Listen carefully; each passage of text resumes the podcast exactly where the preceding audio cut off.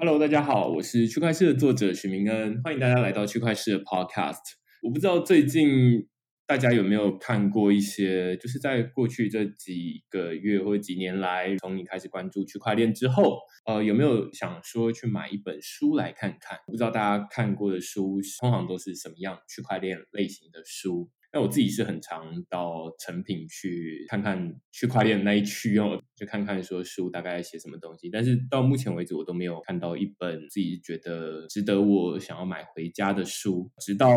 前几周，有战场公民基金会的创办人就是高崇建，也就是今天我们的来宾，他寄给我他才刚写好的新书，那时候还没有印。这是我非常非常少数从头到尾看完的一本书，然后我觉得写的非常精彩。甚至我也自己花钱去买了一本这样的书，那所以今天我们就直接邀请到这本书的作者高崇建，跟大家聊聊这本书。那我们就请高崇建跟大家打声招呼。大家好，我是高崇建。听他其实是个香港人啦，之前我们也录过一集还两集的 podcast 节目，那那时候就在讨论赞赏公民这个应用。那这次主要是你写了一本叫《区块链社会学》。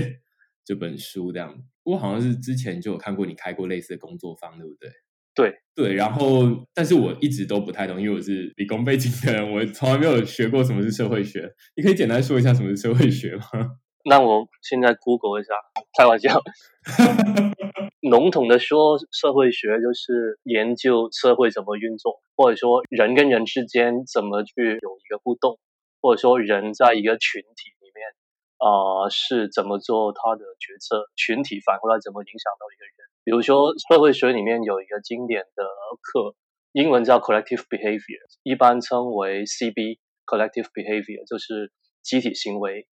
那集体行为它还会再分几个层次，比如说一个人在一个三五个人的小组里面，他会怎么反应？如果是十几人、几十人的，他会怎么反应？或者说他在一个很大的群体里面又怎么反应？这些都是社会学的研究范围吧。我这个说法可能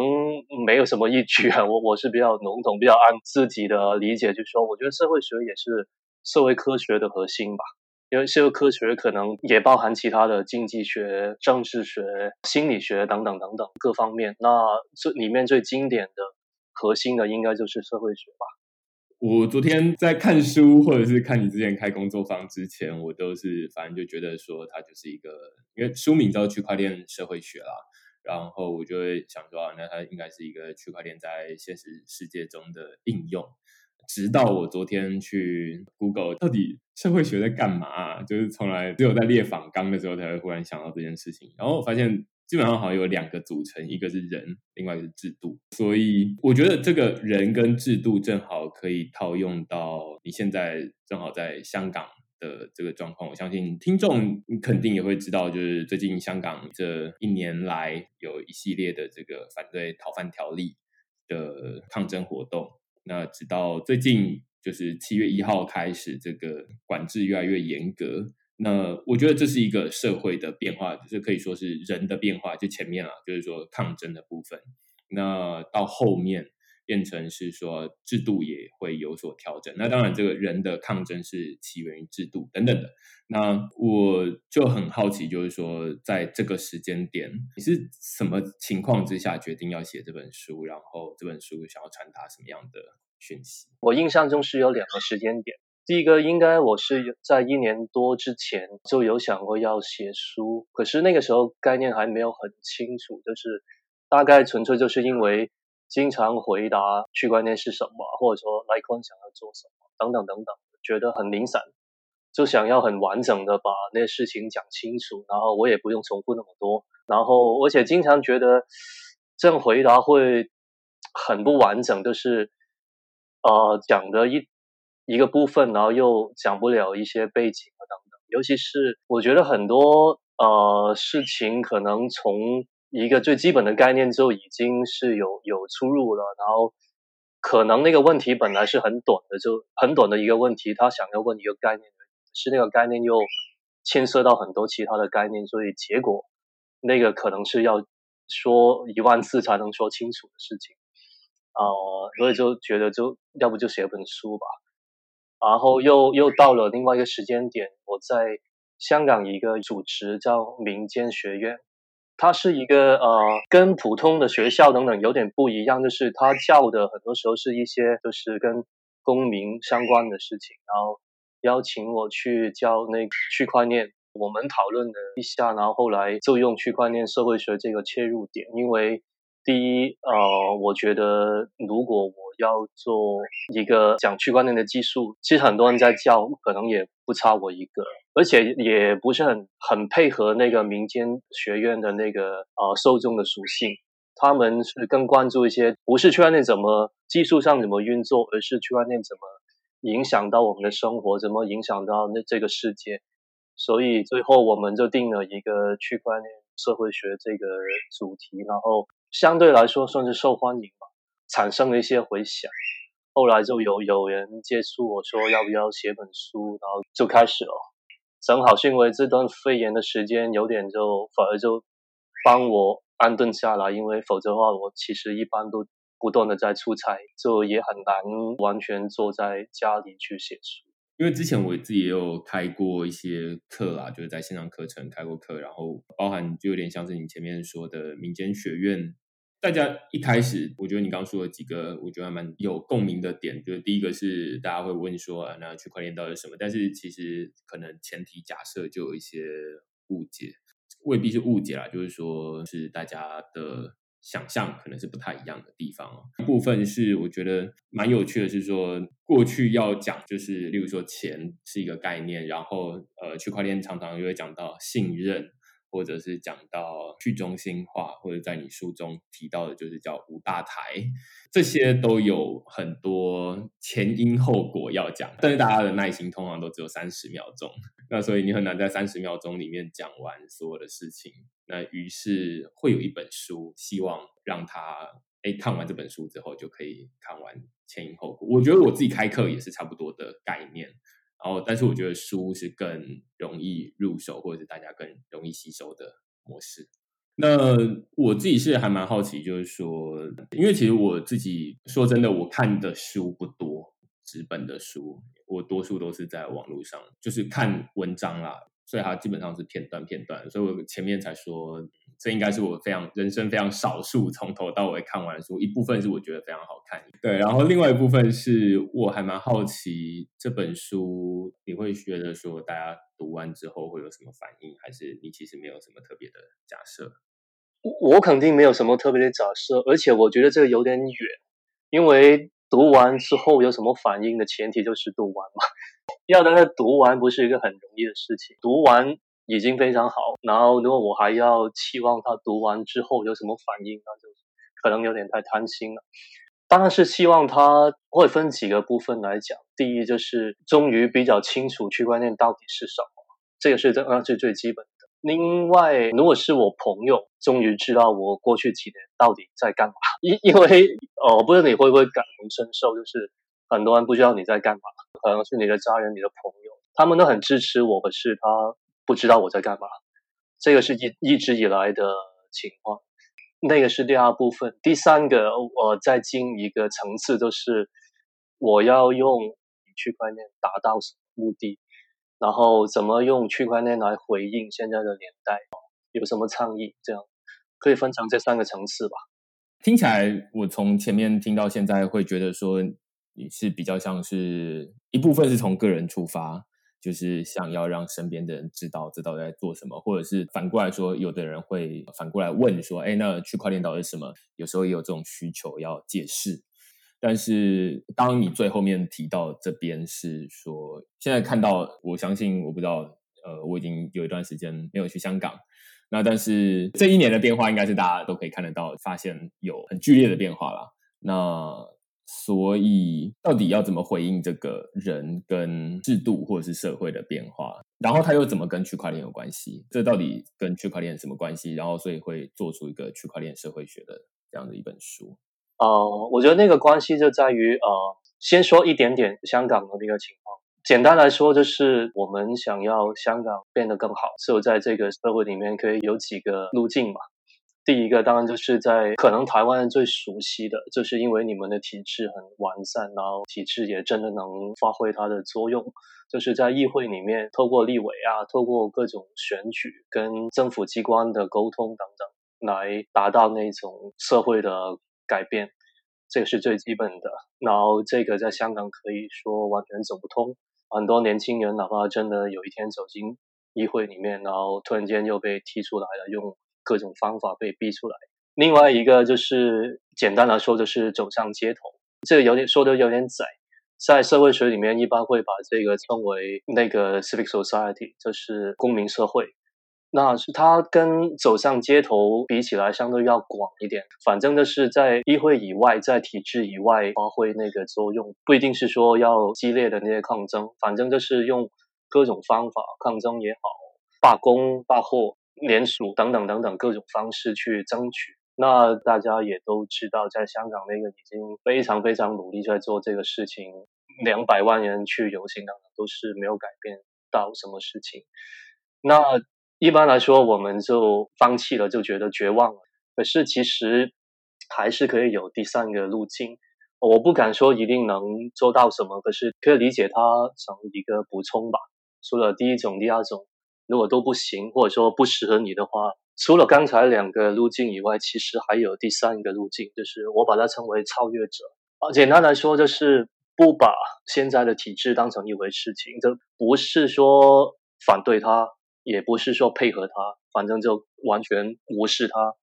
在一个新的范畴里面去找到一种新的规律，开创一种新的世界，这样子。如果放回我们区块链或者说技术的引进，就是。啊，刚才提到社会学嘛，社会学里面有一个相当经典的说法，就是在十七世纪有一套叫社会契约，因为基于这套社会契约才会有国家的存在嘛，就是大家有一套理解，社会是会帮人民做什么，我们有什么权利，然后才会有国家。现代的那种呃文族国家跟国家的政府来帮我们做事情，这个是他们权利的来源。可是那我们想想那个背景的话，我们可以知道那一套社会契约其实是基于一些假定，比如说所有的事情都是发生在一个土地上，那当你发生在土地上，就受到这块土地里面的政府的规范或者说保护，这个是当时候的假定。可是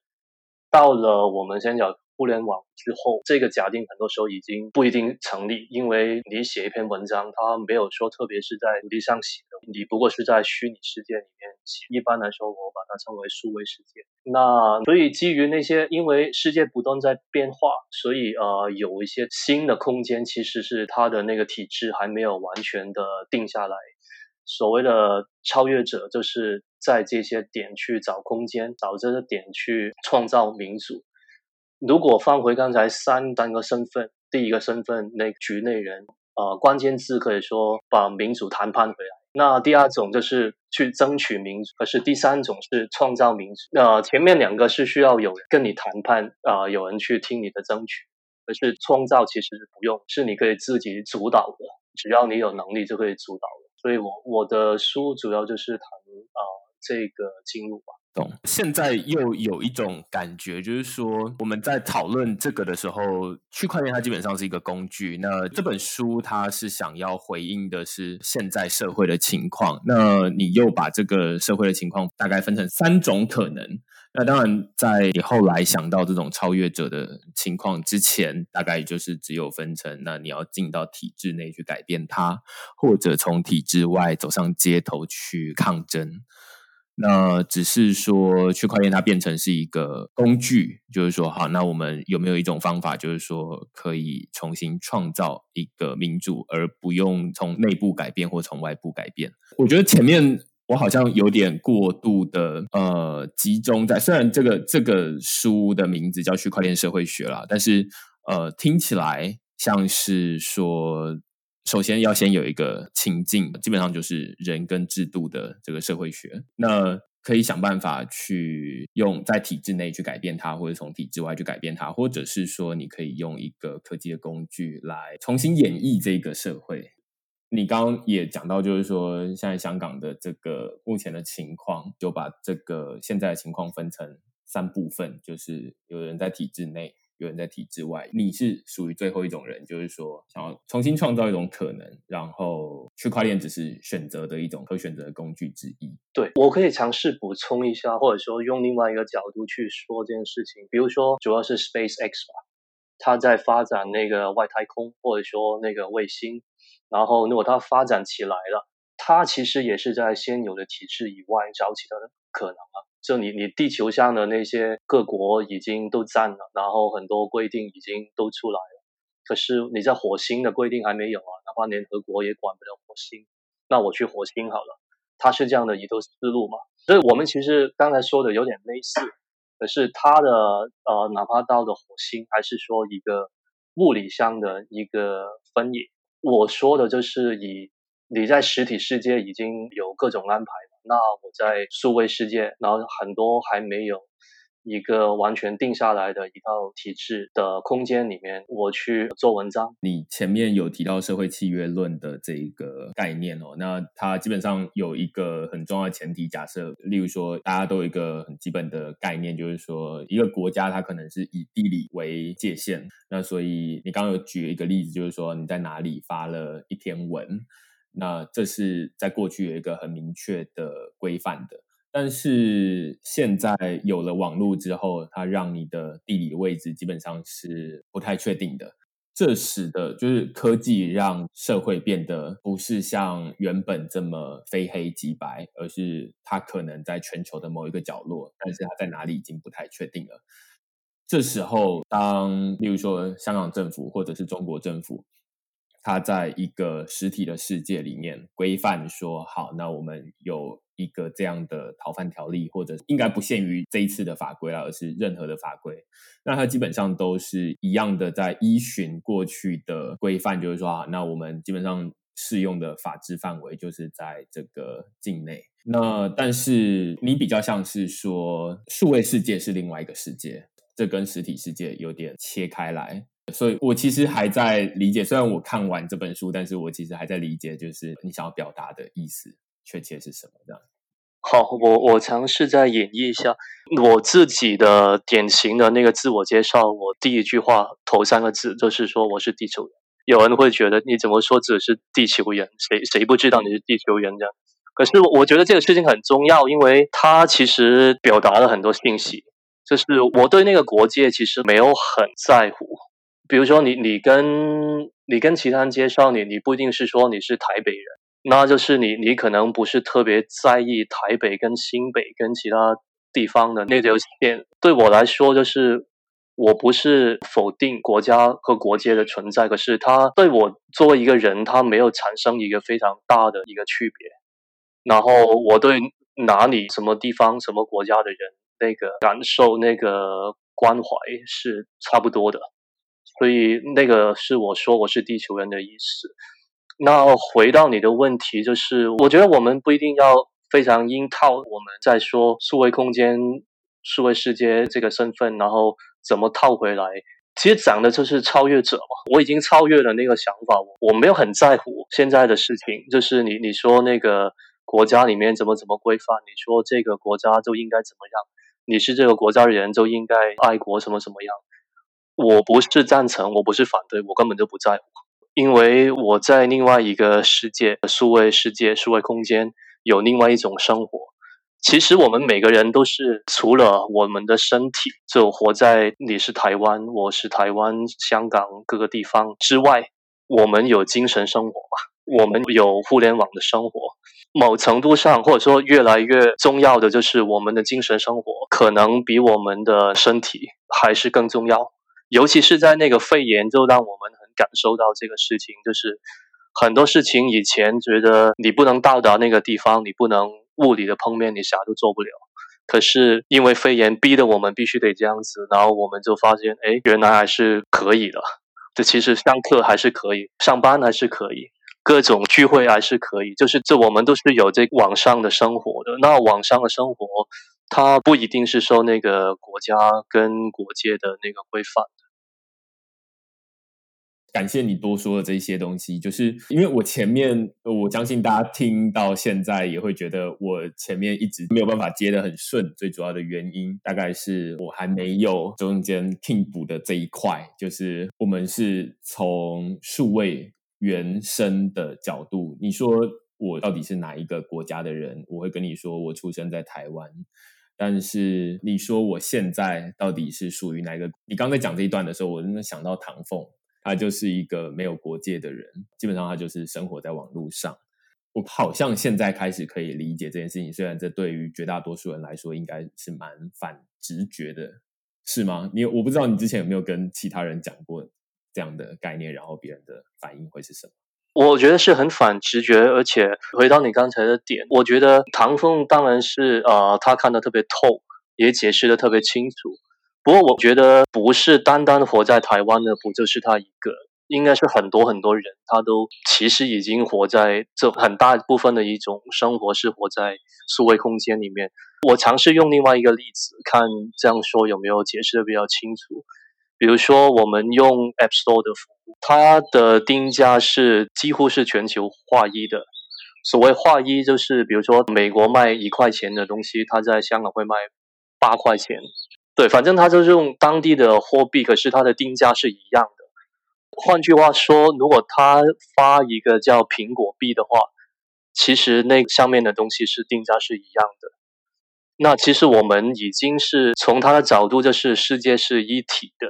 纯粹就是他非常的可以说是活在监制以内，因为他非常会跟政府去配合嘛，呃，按照不同国家的用不同国家的法定货币这样子而已。可是其实它里面就是一个自己的生态。如果我们纯粹是想象苹果立国，它发行自己的货币，它能有自己的雇佣兵，它甚至可以买一块土地。苹果可能是世界上前三大的国家也不定，它的那个呃产值，它的那个钱比很多很多国家都多。如果我们去比对不同国家的国民生产总值，它排在非常前的位置，只是它不去做这件事情而已。所以，我们如果网络足够好的话，我们在哪里都是用苹果、谷歌等等等等的服务，那我们能体会到的就是那个饭可能没那么好吃。那可是我们看到的电影、书、网上的社交、音乐等等，其实都是一样的，所以这就能感受到，其实有多少部分的生活模式在数位空间里面生活，有多少是在那个实体的世界里面生活。我现在越来越能够理解哦，就是抓到你在书里面，或者是你本来想要表达的意思，书只是一个媒介而已。就是说我本来的预设是说，哦，那因为它有一个很强的假设，就是人在这个地方，所以你想要回应这一个情况。但是我好像，即便你在书里面，或者是你本来也有提到，就是说。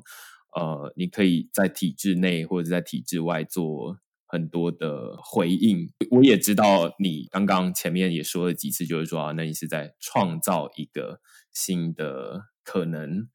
但是，一直到你刚举了这个 App Store 不同的例子之后。现在才开始把这些事情串起来，就是说，你接收的资讯跟你生活的地方，跟你用的货币，过去这三个东西，这这只是我随便举例的，它未必是什么很完整的三个东西哦。那只是说，这三个东西本来是绑在一起的，甚至是你说的语言、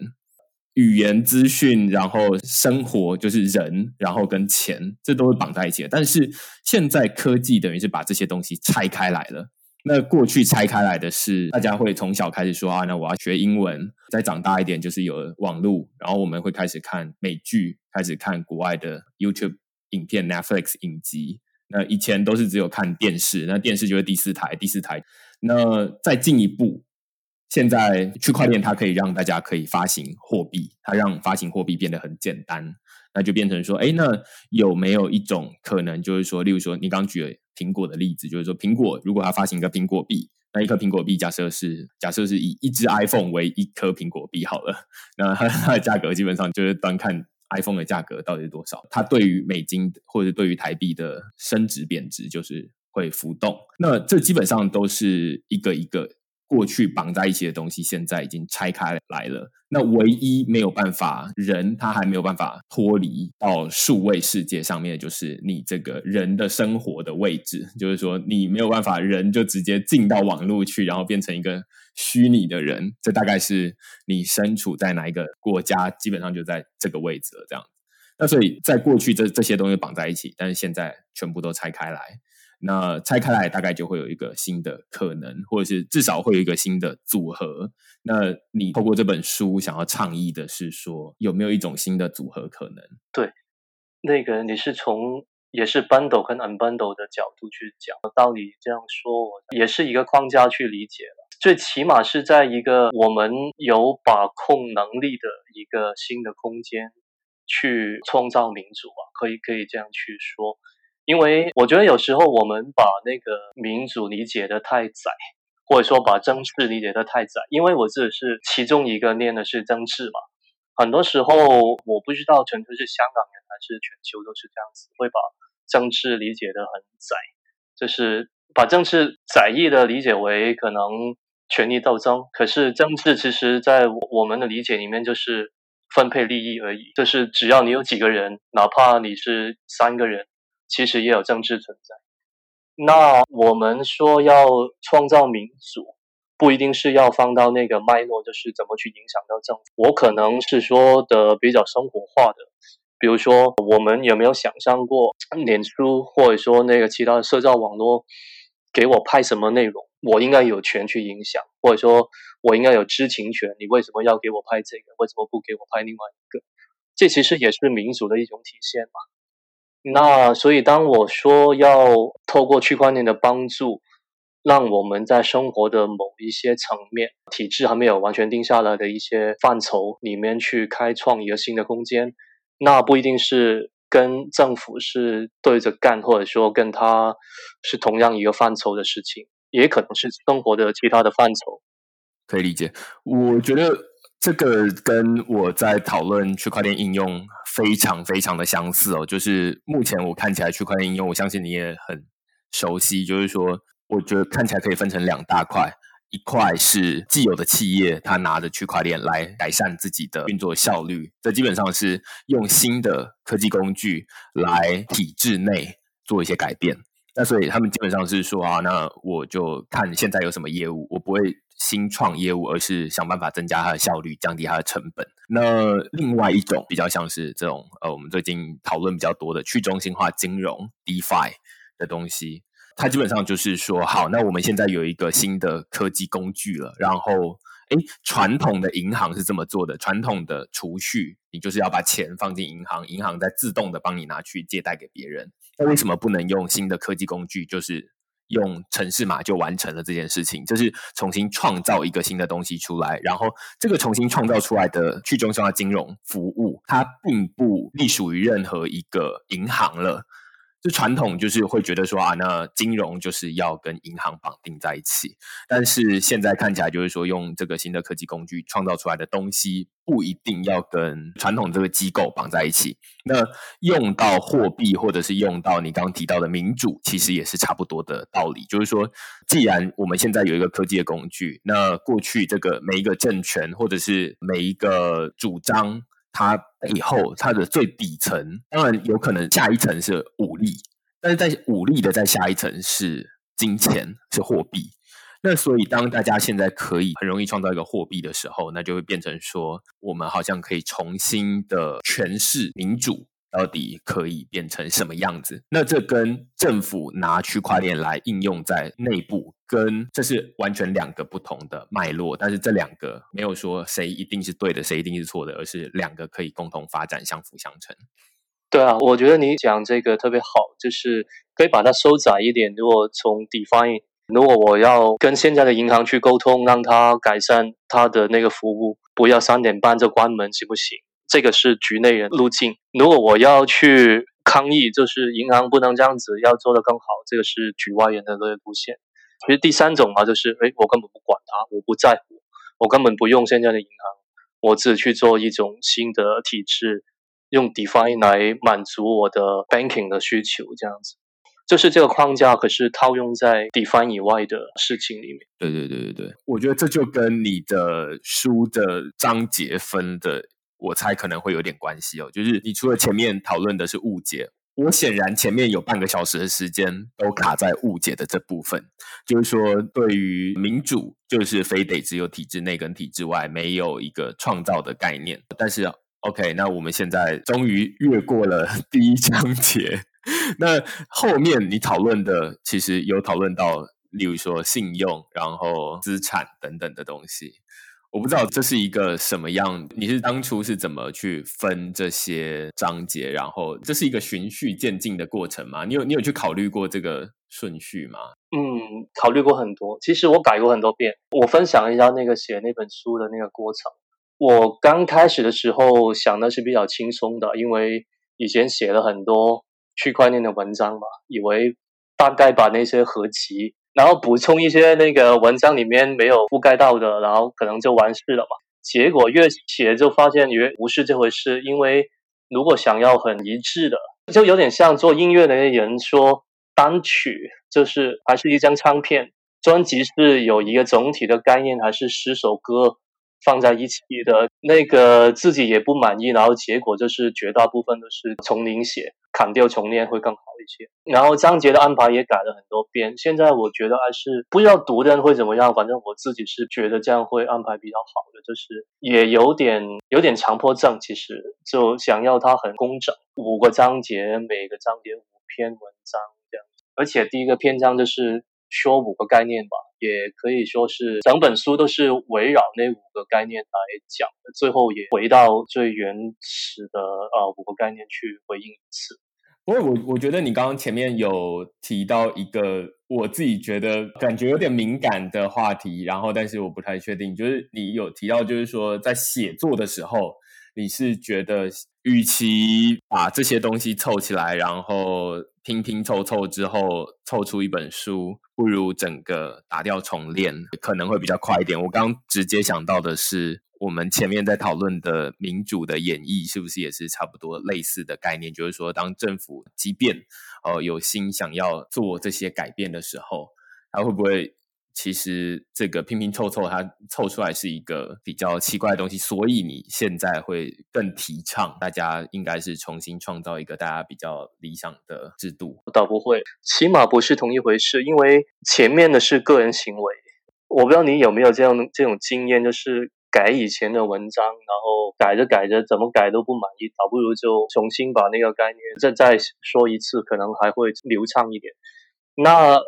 民主的话不至于，因为很多时候民主它需要很多人的参与嘛，在民主也好，其他社会的制制度也好，哪怕是一套软件也好，做手人经常会很想要放弃，觉得。如果我能从零的去再做一次，或者说用一套新的框架、新的工具来新的语言去写，可是这个其实是挺不负责任的方法。他不用管现在的人的习惯啊、想法、认知等等，这个是不负责任的。所以，我我觉得比较好的应该是兼顾吧。就你你别动现在的事情，然后你在一一个平衡的环境里面把这个证明，然后也让一部分的人先用起来，证明它真的能用。不是一下子就影响到所有人，那我觉得应该是这样的一套框架吧，这样放上去就就合理了。所以我们可以把区块链或者说把数位空间理解为是实体世界的一个沙盒。我们在看那些数位空间、一些区块链或者说 DAO，我在书里面说是区块链共和国里面那种民主的参与是否可行。那如果可行呢，我们就把它一部分把它搬回来实体世界去运行，这样跟咱们台湾的政府和 G 零 B 的那个关系有点像。有有一些还不适合在政府里面马上去尝试的，可以在 G 零 V 那个世界去尝试一下，有一定效果了就搬回去这样子。对，听到目前为止，我的目前的想法会是说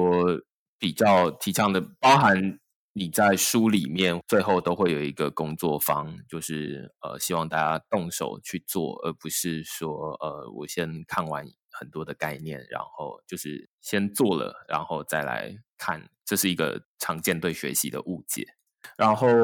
多数的在操作的部分都是跟刚解构出来的前资讯或者是语言，那多数像一开始它大概就是跟一个货币有关啦，就是呃我需要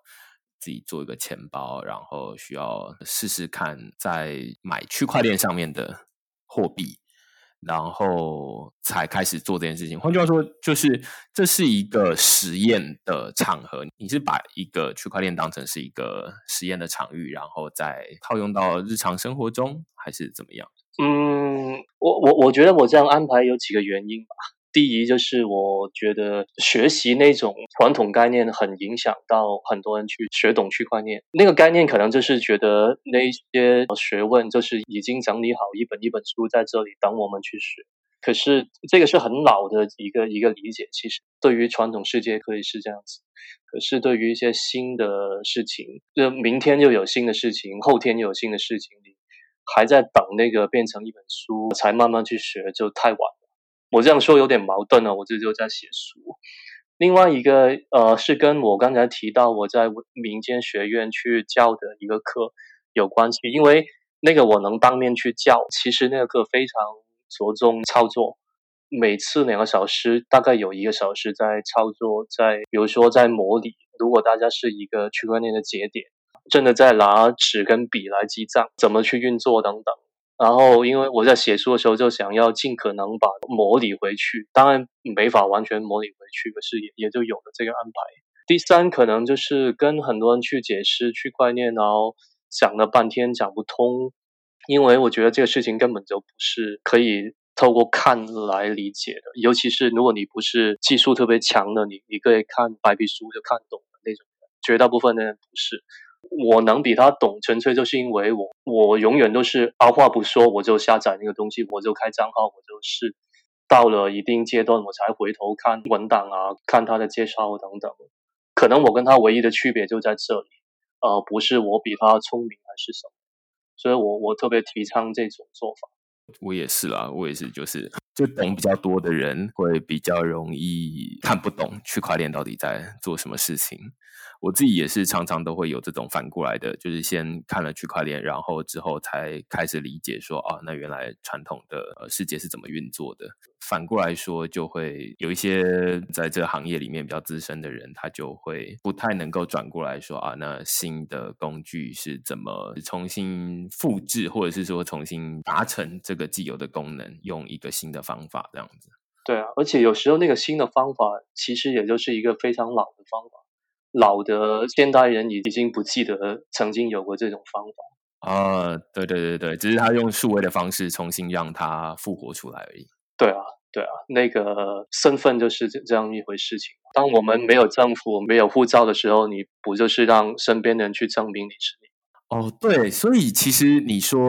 包含这个钱的部分，我觉得也是，就是你刚刚说记账的这里，就是说本来如果没有一个中央的资料库在记这些东西的话，那基本上就是说，那你本来就是去到处垫，然后大家帮忙记这个东西这样子。对啊，我昨天有看你的文章，就说十六年代那些公司也会发币嘛，也会有军队等等，其实也就是同样回事嘛。我们现在好像很难接受一个公司怎么会发币了？其实以前不就本来就是这样子，我我们忘记或者说从来没有在书里面读到。对对对对对，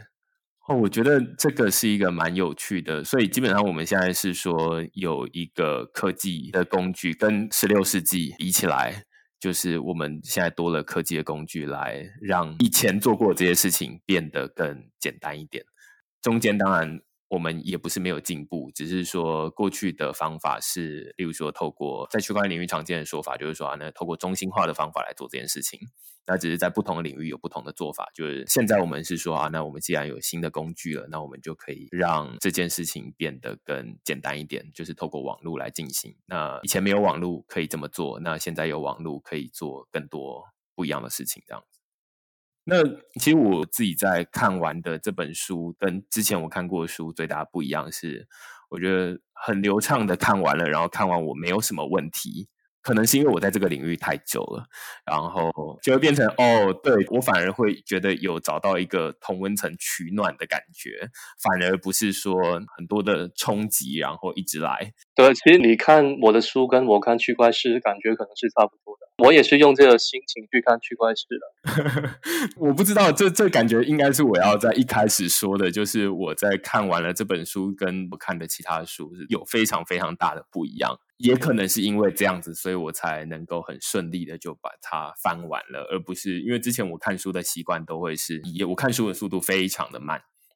然后看完一页之后就停，想了一阵子。可能书就摆在那边了，呃，但是这个有点像是我分了两三次，然后就把它看完了。这对我来说已经是一个很大的进步了。有一件事情我跟你一样，其实我也是没有看过任何区块链的书，也没有买过，这有点过分。其实自己在写也不多参考，可是我翻的蛮多的，我都是在书店稍微翻一下，然后说实话真的提不起兴趣。书里面也提到一些概念，就是其实我们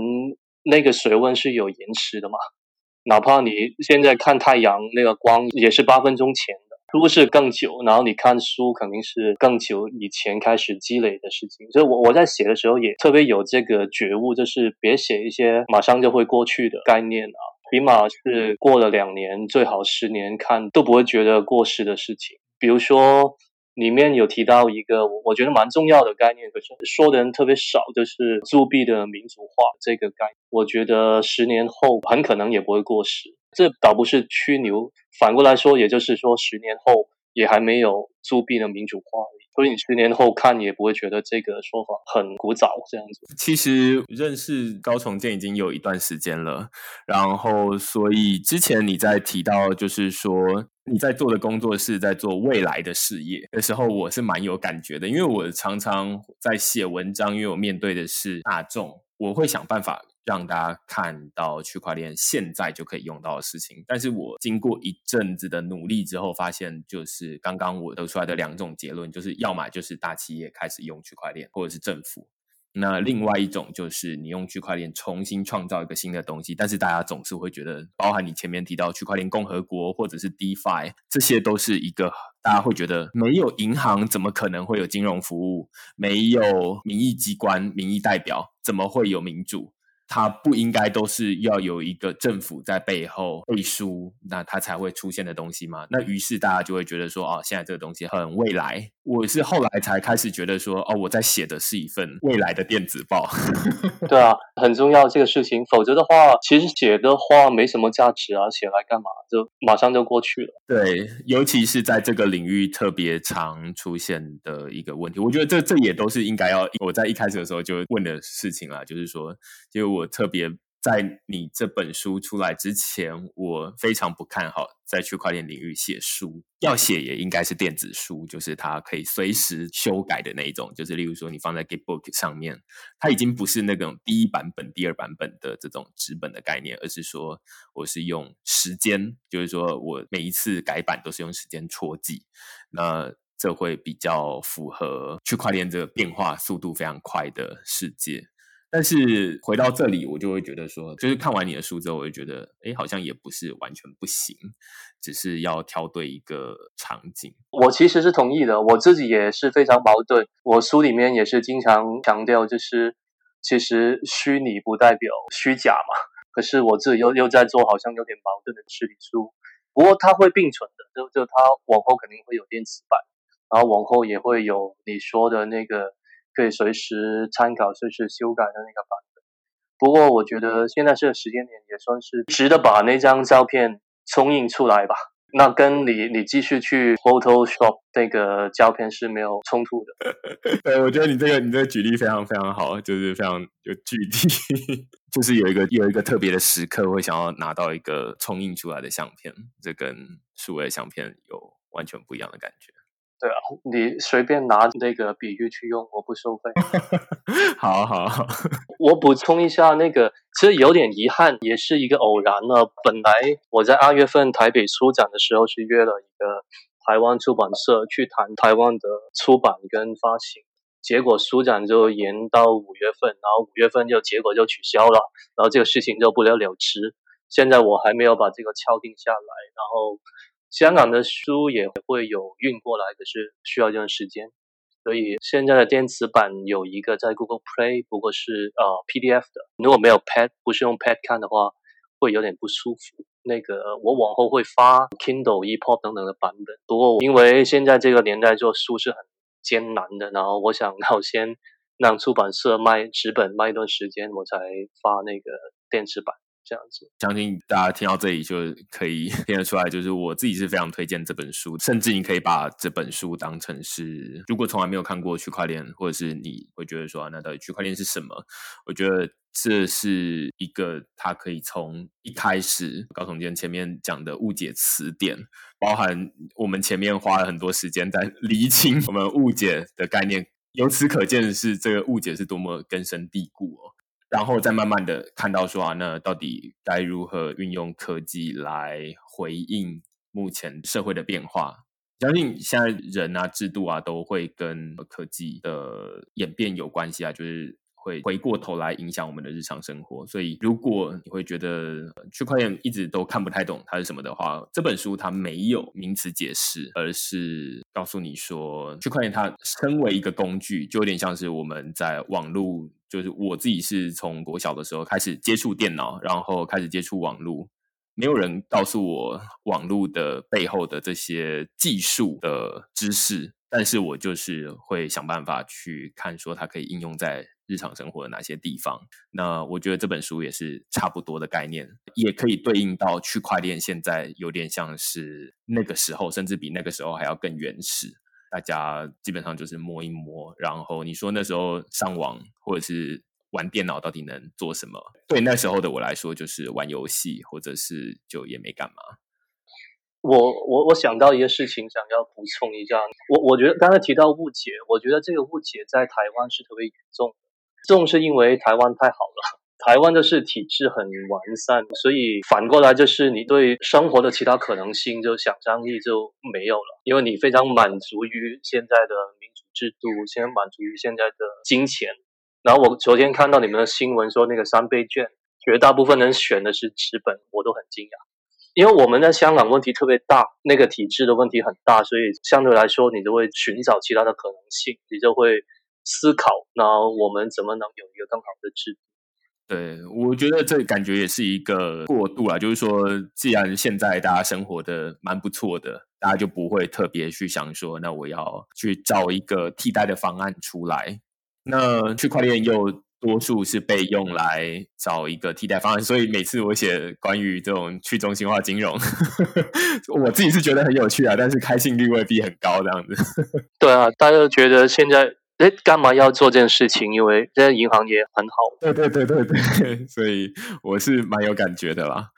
呃，不过我觉得这还是就是离开台湾之后，它应该是蛮有它的用途的。只是我们现在得想办法离开这个比较舒适的地方，那就可以慢慢看到说它可以用在哪里。思想层面离开就可以了，就稍微加点想象力，就不要太跟自己习惯的生活绑定。对。